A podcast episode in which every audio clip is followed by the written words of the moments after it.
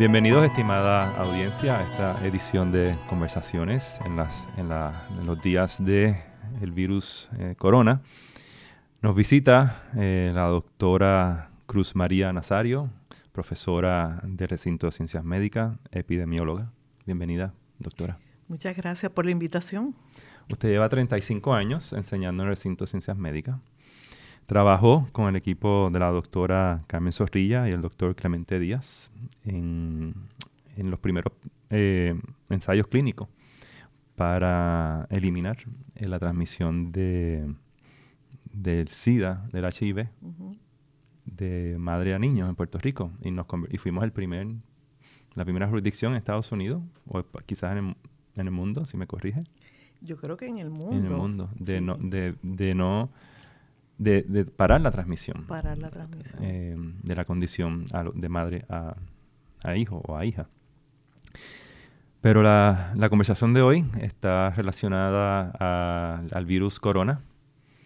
Y creo que la experiencia que usted ha tenido en el Recinto de Ciencias Médicas con el equipo también de la doctora Zorrilla, el doctor Clemente, eh, demuestra también que Puerto Rico está capacitado para lidiar con eh, eventos como este, pero Vamos a empezar por el, virus, ¿no? El coronavirus. Eh, ¿Qué le puede decir a la audiencia sobre el origen de este virus eh, y qué recomendación tiene para que la audiencia se informe mejor al respecto?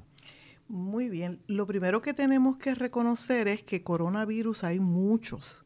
Y de hecho el 35% de los catarros comunes son causados por tipos de coronavirus, pero que causan una enfermedad muy leve que no, no tiene complicaciones en la mayoría de la población.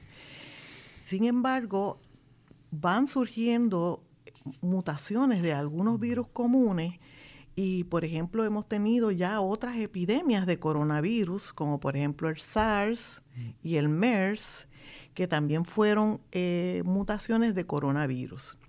Ahora tenemos uno nuevo que se llama el COVID-19. Se parece mucho al, al virus que causó el SARS en términos de su composición genética, pero es totalmente diferente y por eso es que ahora tenemos lo que se conoce como un virus nuevo y que nos está causando problemas a nivel del mundo.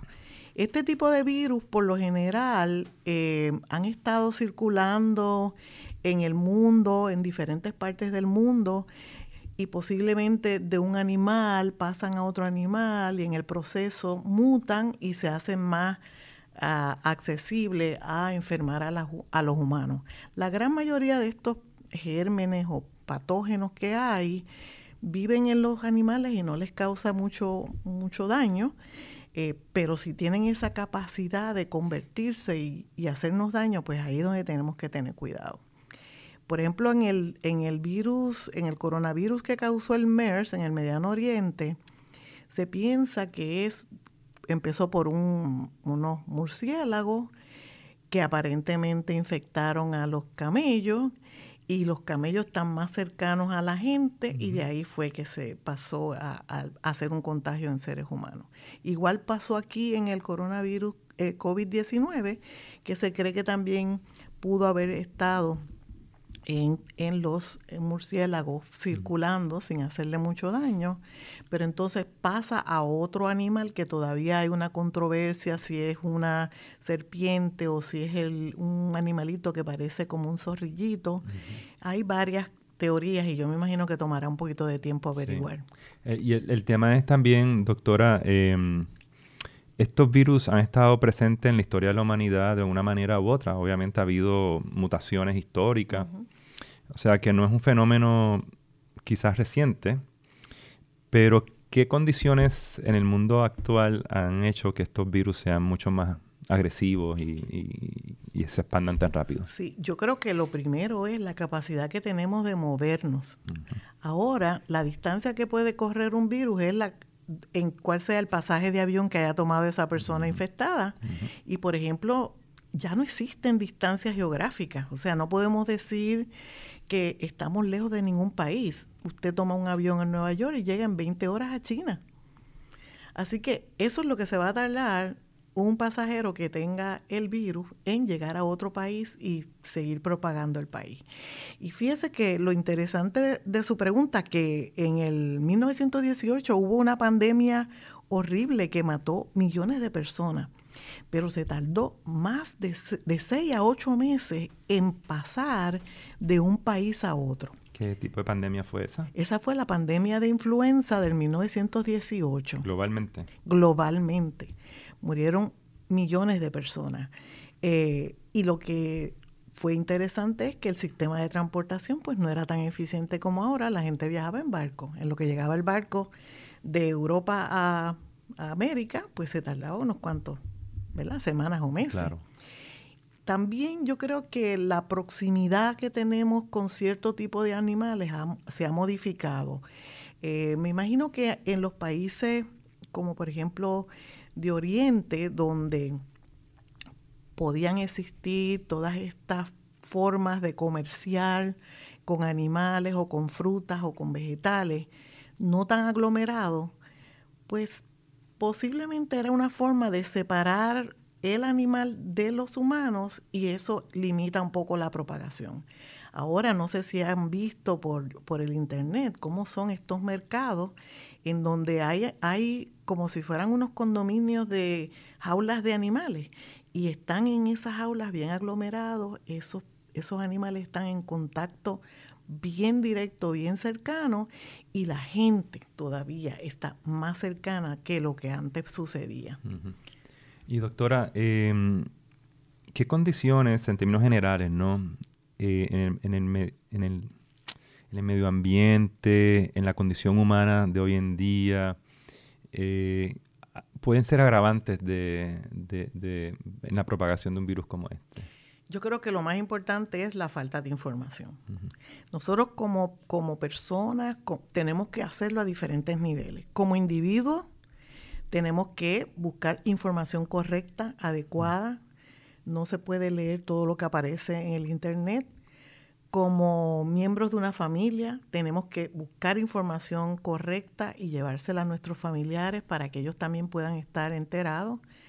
Como miembros de una comunidad, inmediatamente tenemos que estar en conocimiento si tenemos miembros de la comunidad que pudieran estar enfermos, porque podemos de una vez proteger al resto de la comunidad si a esa persona que ya tiene la enfermedad le podemos ayudar en su proceso de distanciamiento social o el aislamiento o la cuarentena, dependiendo de si está enfermo o si solamente tiene la posibilidad ¿verdad? De, de ser positivo. Y a nivel de país, pues tenemos una gran responsabilidad de asumir lo que nosotros tenemos que hacer, que es mantener las reglas de higiene que se están recomendando todos los días y todavía vemos personas que no lo han internalizado. Sé que pues como, como país caribeño nos encanta dar besos y abrazos y saludarnos con la mano. Y yo creo que en este momento tenemos que conocer que ese es el medio más importante para propagar la enfermedad. El contacto humano. Es el contacto humano, pero fíjese, la, hasta ahora, ¿verdad? Esta información está cambiando todos los días y hay que estar constantemente leyendo. Se sabe que el virus se transmite en la gotita de la saliva o de la mucosa de la nariz. Así que si una persona tose y se tapa con la mano y luego esa mano la pone en un escritorio o en la perilla de una puerta o en la barandilla de un ¿Y sabe dónde? En los carritos de los supermercados, que uno pone las manos para empujar el carrito. Si esa persona tosió, estaba contaminado, esa contaminación la va a propagar a otras personas. Que los otros días vi un supermercado que estaba limpiando los carritos y me pareció muy interesante. Pero también vi una persona tosiendo muy cerquita de los vegetales Así que salí corriendo y no compré vegetales. Ese es un tema, ese es un tema. Eh, eh, es, importantísimo porque todavía no acabamos de reconocer, mire, usted se puede tapar con el dorso del codo si no tiene pañuelito desechable. Si tiene un pañuelito desechable, use eso, lo bota al zafacón, se lava las manos por 20 segundos. 20 segundos es cantar la, canción de eh, Feliz cumpleaños dos veces. Así se lo enseñé a mi nieto y él lo aprendió. Así que como país nosotros tenemos una gran responsabilidad de educarnos nosotros y de educar la gente que está a nuestro alrededor para que ellos mismos tengan el poder de, mitigar esta enfermedad, de mitigar la propagación. Y lo podemos hacer. Lo podemos hacer. Y vamos a entrar en eso ya mismito, doctora, que nos lleve un escenario, lo que va a suceder en Puerto Rico en los próximos días porque ciertamente tenemos como ciudadanos y como familia y como comunidad eh, control sobre esta situación. Eh, obviamente hay factores que no controlamos, pero sí tenemos algunos aspectos que podemos controlar y usted ha tenido experiencia con el Zika, este, controlando el Zika en Puerto Rico, eh, el chikungunya también, chikungunya. esas lecciones de, esas de esas, este, de esas enfermedades tropicales, ¿no? Cuando usted trabaja con las comunidades, este, ¿qué usted aprendió de las comunidades y qué podemos aprender de esas experiencias para nuestras familias y nuestras comunidades, en este caso del coronavirus? Sí, yo creo que nosotros como, como, como eh, país somos tan y tan buenos en términos de cuidar a nuestra comunidad. Y eso se ha demostrado, en, como usted menciona, ¿verdad? en las diferentes epidemias o pandemias que hemos tenido en Puerto Rico y les relataba un ejemplo de cómo una comunidad cuando empezó la epidemia de, Zika, cuyo mayor riesgo era para las mujeres embarazadas, pues en esa comunidad los miembros de la comunidad decidieron protegerla a la señora embarazada. Iban todos los días, revisaban su patio, verificaban que no tuviera ningún criadero de mosquitos y eso lo hizo la comunidad, eso no lo hizo nadie más, lo hicieron ellos. Luego de que fuimos a la comunidad y pudimos explicar cuáles eran los riesgos y cómo podíamos controlar esos riesgos. No tuvimos que hacer nada más. Eso fue solamente compromiso de una comunidad de proteger a sus miembros. Lo podemos hacer. Bien. Y en el caso del coronavirus, pues sabemos que la población más vulnerable son las personas este, de edad mayor, ¿no? Adultos mayores de 65 años en adelante. Descríbanos el perfil de esa, de esa persona. Eh. Eh, yo lo que, a mí lo que me preocupa grandemente, yo creo que nuestros, eh, las personas mayores en Puerto Rico eh, son más vulnerables porque tenemos unas tasas muy altas de enfermedades crónicas, ¿verdad? Nuestra población mayor padece de diabetes, padece de enfermedad cardiovascular, de enfermedades del pulmón, y con el mero hecho de tener ese, esa otras enfermedades, pues los ponen en un mayor riesgo a que si el virus llegara hasta esa persona, se enfermara severamente. Lo que yo creo que también tenemos que ver es que vamos a mirarlo desde los dos espectros de esta enfermedad. La gran mayoría de las personas que se expongan, lo que van a desarrollar es una enfermedad leve, como un catarro. Esa va a ser el 80% de los que se infesten, ¿verdad? Pero eso no quiere decir que, podemos ignorar que vamos a tener un 15% de los que se infesten que si su sistema inmunológico está comprometido o está débil o porque tiene otras enfermedades, los viejos tienen los dos. Ya por la edad el sistema inmunológico no los protege tanto y por las enfermedades que tienen, también su sistema no va a funcionar correctamente como si le diera a un jovencito de 30 años, 40 años. Se nota que yo soy vieja cuando digo jovencito de 30 años, ¿verdad? Eh, y, y, eso lo que me preocupa a mí es que si nosotros no atendemos aún a la población joven asintomática, ese joven va a llegar a la casa de la abuelita y lo primero que va a hacer es el besito y el abrazo porque así somos, ¿no? Y en este momento nosotros tenemos que reconocer que lo más importante es detectar quién está enfermo, quién tiene la capacidad de transmitir la enfermedad y así podemos proteger a la población más vulnerable, que son los viejos, los enfermos, los que tengan condiciones eh, del sistema inmunológico. Y entonces vamos a hablar de las pruebas en Puerto Rico. Eh, hasta el día de hoy, donde estamos grabando el programa, eh, hay dos eh, laboratorios privados que están tratando de conseguir una dispensa para poder este, hacer estas pruebas comerciales, ¿verdad? Este, y se está tratando también que el Departamento de Salud consiga en su departamento de... Mm, departamento de Salud tiene un laboratorio. Un laboratorio para hacer estas pruebas también, que son serían comerciales también. Esas? Bueno, esas son del Departamento de Salud. y están pagadas por el por el gobierno federal para que se hagan las pruebas. Lo que pasa es que si se, si ellos le hacen una prueba a una persona que tenga un seguro de salud, pues van a recuperar el costo de esa prueba siempre que sea posible. Sí, pero el tema eh, es que hay pocos lugares donde hacerse las pruebas en Puerto Rico, hay pocos lugares, hay pocos kits de, pruebas en Estados Unidos, inclusive. Entonces, describanos un poquito el panorama en el tema de las pruebas, el protocolo para los pacientes o las personas, mejor dicho, que sientan que, tienen ese síntoma que deben hacer en cuanto a para las pruebas Así que hablemos de esos dos, esos dos temas. Sí, yo, yo creo que ha sido desafortunado que el CDC no haya podido eh, estar preparado para lo que todo el mundo sabía, que era que la enfermedad iba a llegar a Estados Unidos. Y una posible explicación son los cambios que ha habido en el gobierno y los cambios en los presupuestos. Eh, creo que ahora el CDC tiene un presupuesto mucho menor y por eso se ha visto con tanta dificultad en poner una, un test que ellos lo pueden hacer en, con cerrando los ojos y ya, porque eso es lo que hacen todo el tiempo. Este, me parece que una serie de, em, de situaciones que se han dado han hecho que esa prueba no haya estado lista. Ahora mismo Estados Unidos está haciendo muy pocas pruebas comparadas con los que se hacen, por ejemplo, en Corea del Sur. Corea del Sur yo creo que es el modelo que nosotros tenemos que mirar un poquito por lo interesante que ha sido.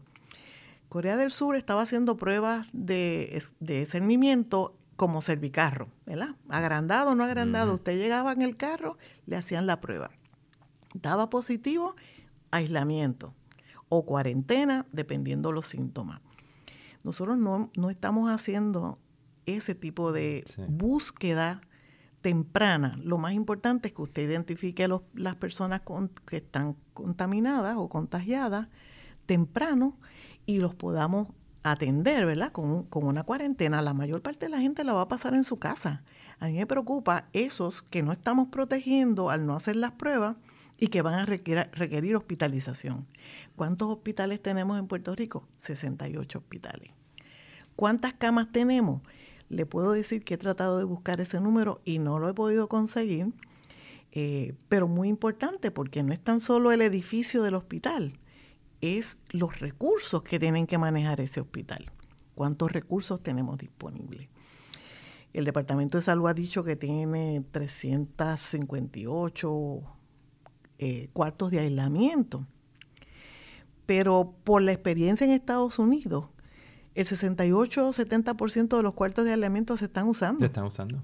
O sea que lo que hay disponible, aunque usted tenga 500, va a ser como a lo mejor una cuarta parte o una tercera parte de esos cuartos. Y tenemos que prepararnos porque va, la enfermedad va a llegar.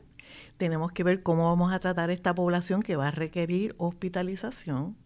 Y tenemos un sistema que hasta ahora no ha podido responder a otros eventos también pandémicos, ¿verdad? Nosotros sabemos que ahora mismo tenemos casi como 20 mil casos de influenza diagnosticados y cuando usted busca en la página, la página dice eh, que se presume un caso de influenza porque no se ha confirmado.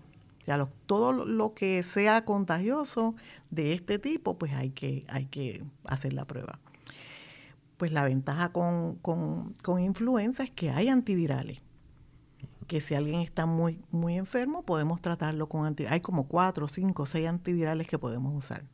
Con el COVID-19 se están empezando a hacer investigaciones para ver qué antiviral puede funcionar con y matar este, este virus. Pero hasta ahora no tenemos nada.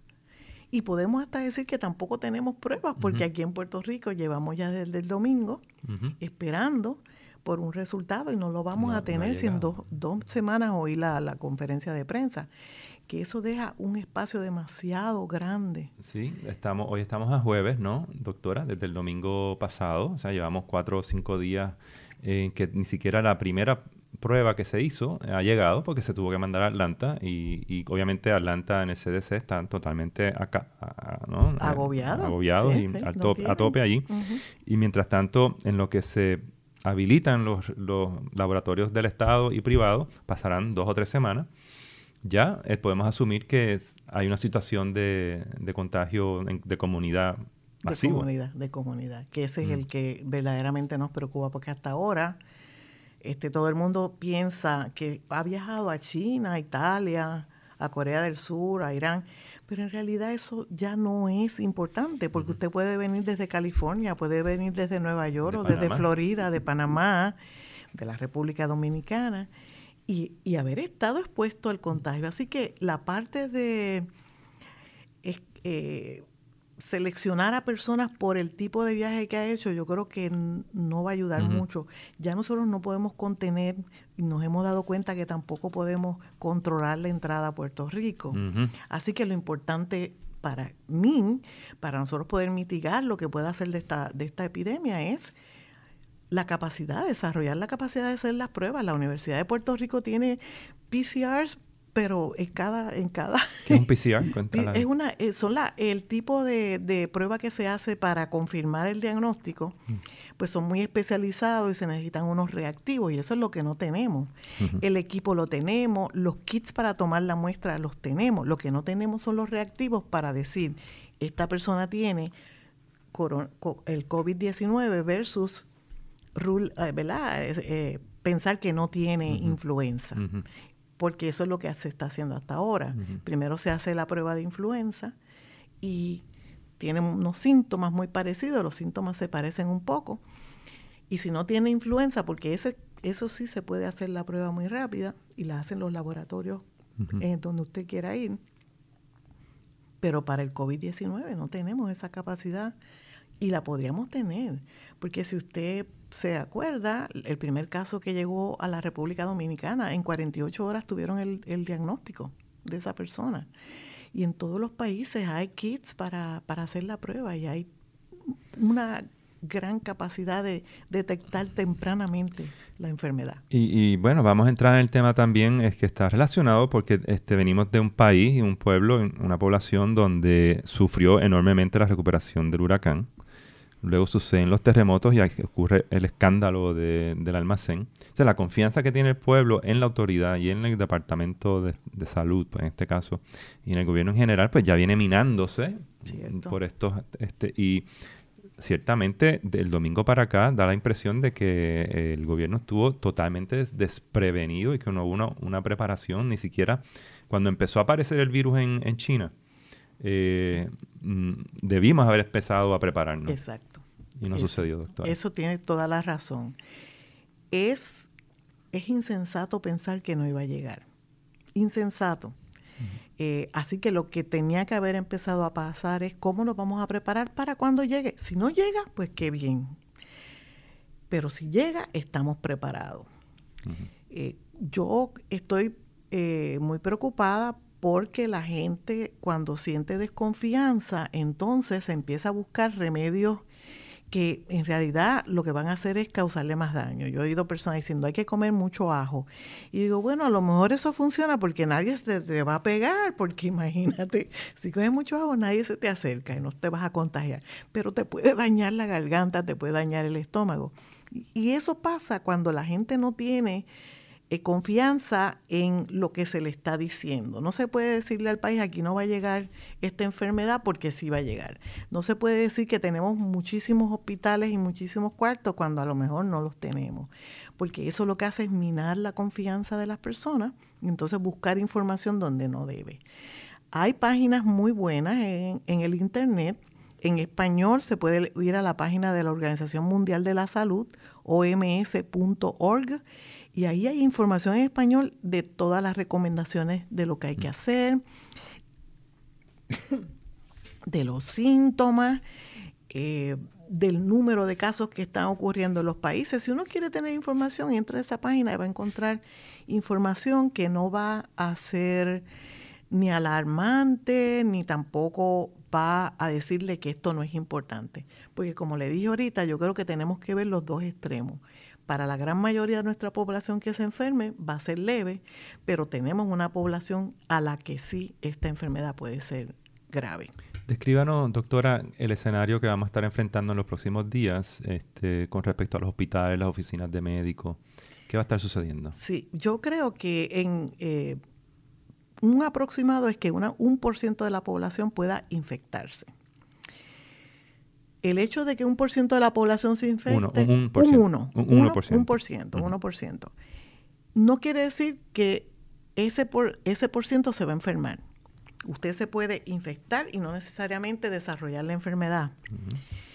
Pero si es un 1% de nuestra población y tenemos 3.4 millones de personas, estamos hablando de un número considerable de personas, Como 34 mil personas. más o 34 menos. mil personas más o menos. Más o menos. Y nuestro sistema de salud está capacitado para tener 34 mil personas en las que, o por lo menos algunas, va, va a requerir este tipo de tratamiento hospitalario o en los casos más severos que va a haber que estar en, en cuartos de intensivo.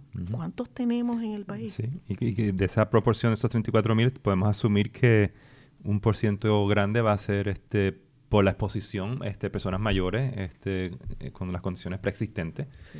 eh, que a lo mejor no tienen acceso a un hospital, no tienen acceso porque viven lejos o porque no tienen movilidad, porque viven solos este, también. Y como usted mencionó, después de- del huracán y después de los terremotos, tenemos poblaciones que todavía están en una situación muy precaria, que, que, tendríamos que mirar a ver cómo ellos están eh, resolviendo los problemas. Hay todavía personas con mucho miedo de estar en sus casas. Así que yo creo que, que es una situación que a mí me preocupa bastante el no tener los datos para uno poder decir estamos preparados. A mí, una de las cosas que me ha sorprendido eh, en lo que acaba de decir también es que mm, el gobierno no ha sido capaz de explicarle al país cuál es el plan. Eh, porque hay unos protocolos que se deben de seguir. Hoy me enteré de que estamos en la fase, no sé qué, en la fase 3 de... Tres. ¿Qué es eso? En Estados ¿Qué Unidos. significa eso? O sea, para una persona común y corriente, el- eh, uno quiere saber en qué estatus estamos, qué es lo que viene, qué es lo que hay que suceder, cómo nos debemos preparar como población y el gobierno ha sido, este, ha sido nefasta la manera en que han podido se han Sí, manifestado. yo, yo creo que el ejemplo es el, lo que pasó el domingo cuando llegó ese, ese crucero a Puerto Rico. Ahí lo podemos mirar desde dos puntos de vista. A nivel clínico, ellos trataron excelente a la paciente. Muy bien lo que había que hacer con esa paciente. Pero a nivel epidemiológico fue un desastre. ¿Cómo así? un desastre, porque en una epidemia o cuando uno sospecha que puede haber una persona que esté contagiada con, el, con este virus, hay que tomar la precaución como si fuera positivo. Aunque usted no tenga ese resultado, lo importante es que esos pasajeros no bajaran a tierra. Porque esa señora que estaba en el barco no estaba aislada en su camarote. O sea, ella pudo haber estado, si vamos a suponer en el peor de los escenarios que ella fuera positiva a COVID-19, ella pudo haber contagiado a la tripulación, que son los que están bien cerca de uno, o a otros pasajeros. El hecho de que su esposo no esté con los síntomas no quiere decir nada. Él puede estar totalmente asintomático, pero también estar positivo si esa fuera la, ¿verdad? La- eh, lo que sucediera con esta señora. Epidemiológicamente fue un desastre, demostró que no tenemos eh, la preparación para manejar eso y a lo mejor que no tenemos la capacidad tampoco de impedirlo, porque el barco llegó y fue otra agencia, no el Departamento de Salud, quien decide si los pasajeros pueden bajar a, a San Juan. Y no es la primera vez que pasa. Es bien interesante con el ébola, cuya tasa de mortalidad era 10 veces mayor que la que, tiene el COVID-19. Nosotros tuvimos un barco que llegó de, de África en el puerto de Mayagüez y nadie se enteró hasta que el barco se había ido. Entonces, cuando el Departamento de Salud se entera que ese barco había llegado a, a- a tierra, los marineros se bajaron y fueron a Mayagüez a comprar souvenirs, y a comer y, ¿verdad? Pasar un rato.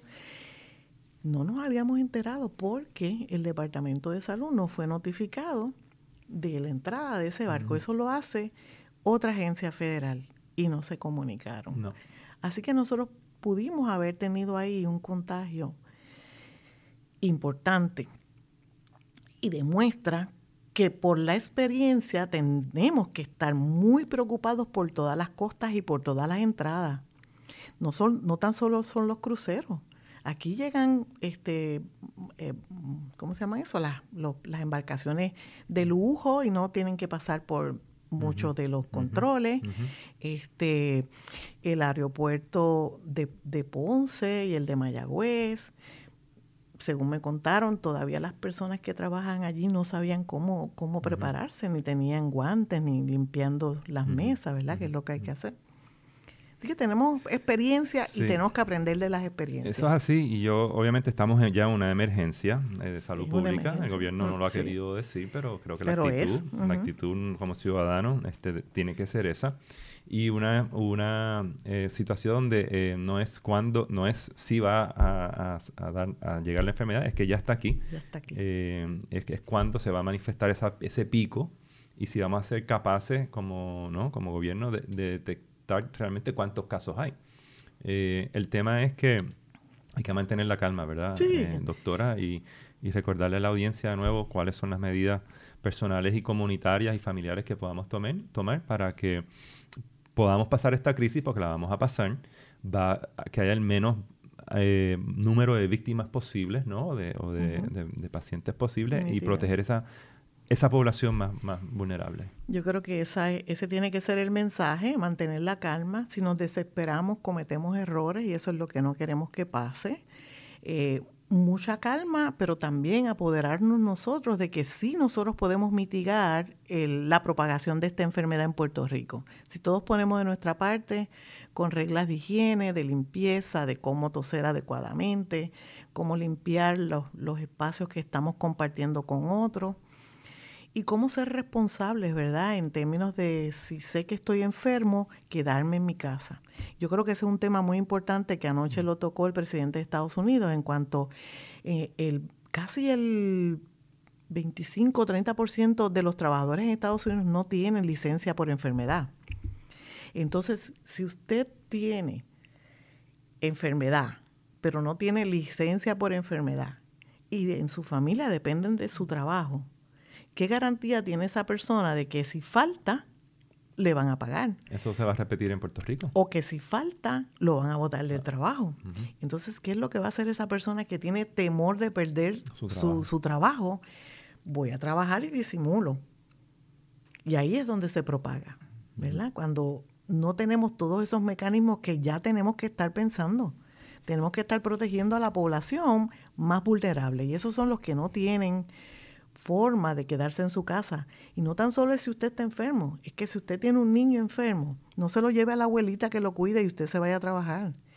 Usted hmm. tiene que quedar en su casa y atender a ese niño, porque a lo mejor al nene no, no le va a pasar nada, Pero a la abuelita sí. Pero si lo lleva donde la abuelita, la abuelita sí puede tener una enfermedad severa. Así que hay que ser responsables con nosotros y saber que sí, vamos a poder mitigar esta, esta situación. Lo que hay que hacer es prepararnos a futuro, porque no va a ser la última vez que vamos a enfrentar esto. Eh, y como el gobierno se, aprende de esta y aprendemos de los terremotos y aprendemos de los huracanes, porque todo viene, como quien dice, en un package. Sí, sí. Estamos viendo un, mundo donde estos eventos se van a estar repitiendo, eh, son totalmente, algunos de ellos impredecibles eh, o totalmente mm, aleatorios, y, y tenemos que estar listos para lo improbable, realmente. Eh, doctora eh, Cruz María Nazario, muchísimas gracias por estar acá en Conversaciones. Muchísimas gracias por invitarme y de alguna forma compartir, ¿verdad? El, la sensación de que sí podemos hacer algo, no podemos desesperarnos, sí podemos controlar y mitigar lo que está pasando. Muy bien. Así será. Hasta la próxima, estimada audiencia, en esta edición de Conversaciones.